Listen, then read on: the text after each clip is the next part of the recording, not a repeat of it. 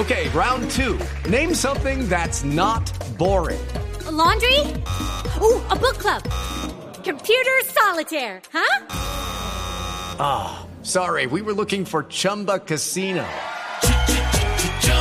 That's right. ChumbaCasino.com has over 100 casino style games. Join today and play for free for your chance to redeem some serious prizes. ChumbaCasino.com. No purchase necessary. Full prohibited by law. 18 plus terms and conditions apply. See website for details. 9 de la mañana, dos minutos, hora de actualizar noticias. En Blue Radio, Ecuador considera improbable que en su frontera con Colombia se desate una crisis similar a la que enfrenta nuestro país con Venezuela. Todos los detalles los tiene la enviada especial a Quito, donde hay expectativa, por supuesto, por el encuentro entre los cancilleres de Colombia y Venezuela. Allí está Silvia Patiño. 9 de la mañana, dos minutos, aquí en Quito, Ecuador. Buenos días, Eduardo. Pues ah, así lo indicó el viceministro ecuatoriano de Relaciones Exteriores, Leonardo Arízaga, quien dice que su gobierno, el gobierno del presidente Rafael Correa, no ve que se pueda presentar un escenario en ese sentido, pese al incremento de contrabando desde Colombia hacia Ecuador por cuenta de la depreciación del peso en comparación con el dólar, que es la moneda oficial que se utiliza aquí en Ecuador.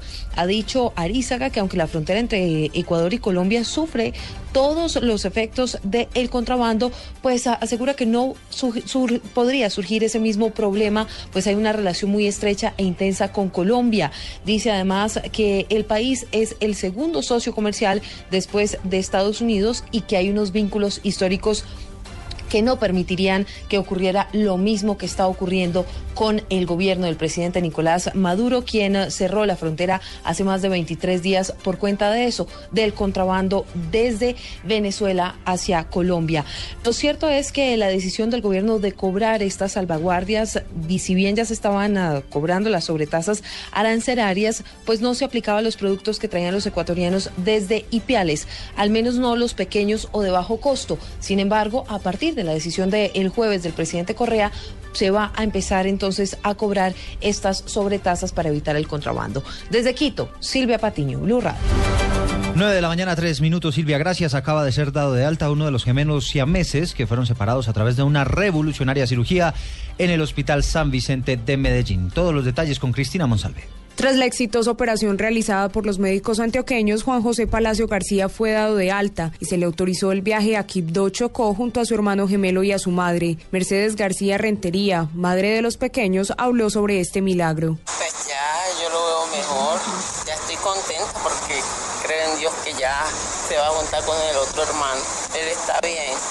Vamos a hacer la puerta para meterlos al programa Cacuro allá en Quibdó, porque no pueden ir para la casa tienen que quedar Quito por seis meses, que donde nosotros vivimos no hay programa canguro y además es muy difícil, no hay casi, no hay centro de salud. Mercedes ahora ajustó 14 hijos, vive en una zona rural a 18 horas de camino de Quibdó y espera recibir atención del gobierno para hacerle frente a la crianza de sus hijos debido a su difícil situación económica. En Medellín, Cristina Monsalve, Blue Radio.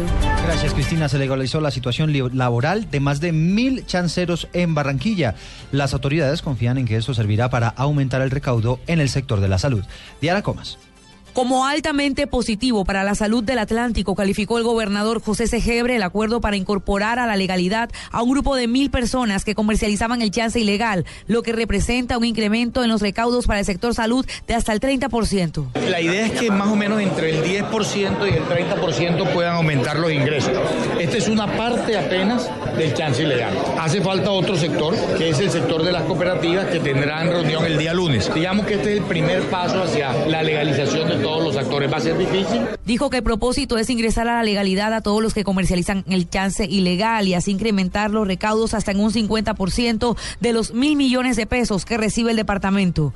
En Barranquilla, Diana Comas, Blue Radio. 9 de la mañana, 5 minutos. En información internacional les contamos que a esta hora hay masivas manifestaciones en Europa a favor de acoger a los inmigrantes ilegales. María Camila Correa. Miles de manifestantes se dieron cita en Londres para reclamar una generosa política de acogida de refugiados sirios. Según fuentes policiales, la manifestación convocada por organizaciones de izquierda ante la estación central reunió a unas 7.500 personas y provocó disturbios cuando un grupo de extremistas atacó un tren ante la sospecha de que en él había ultraderechistas, lo que obligó a suspender temporalmente el tráfico ferroviario. Y en Copenhague, la capital de Dinamarca, unas 30.000 personas también se han manifestado a favor de los refugiados. Se calcula la participación de miles de manifestantes en Berlín, Madrid y otras capitales europeas. María Camila Correa, Blue Radio.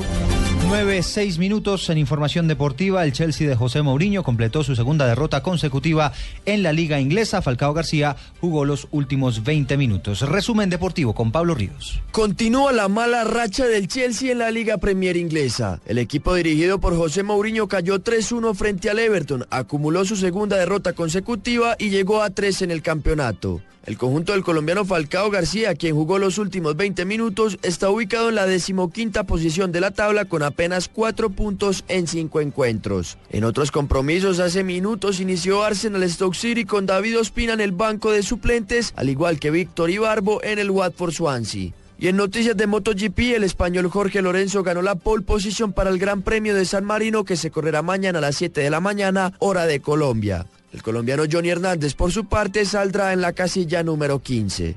Pablo Ríos González, Blue Radio. Noticias contra reloj en Blue Radio.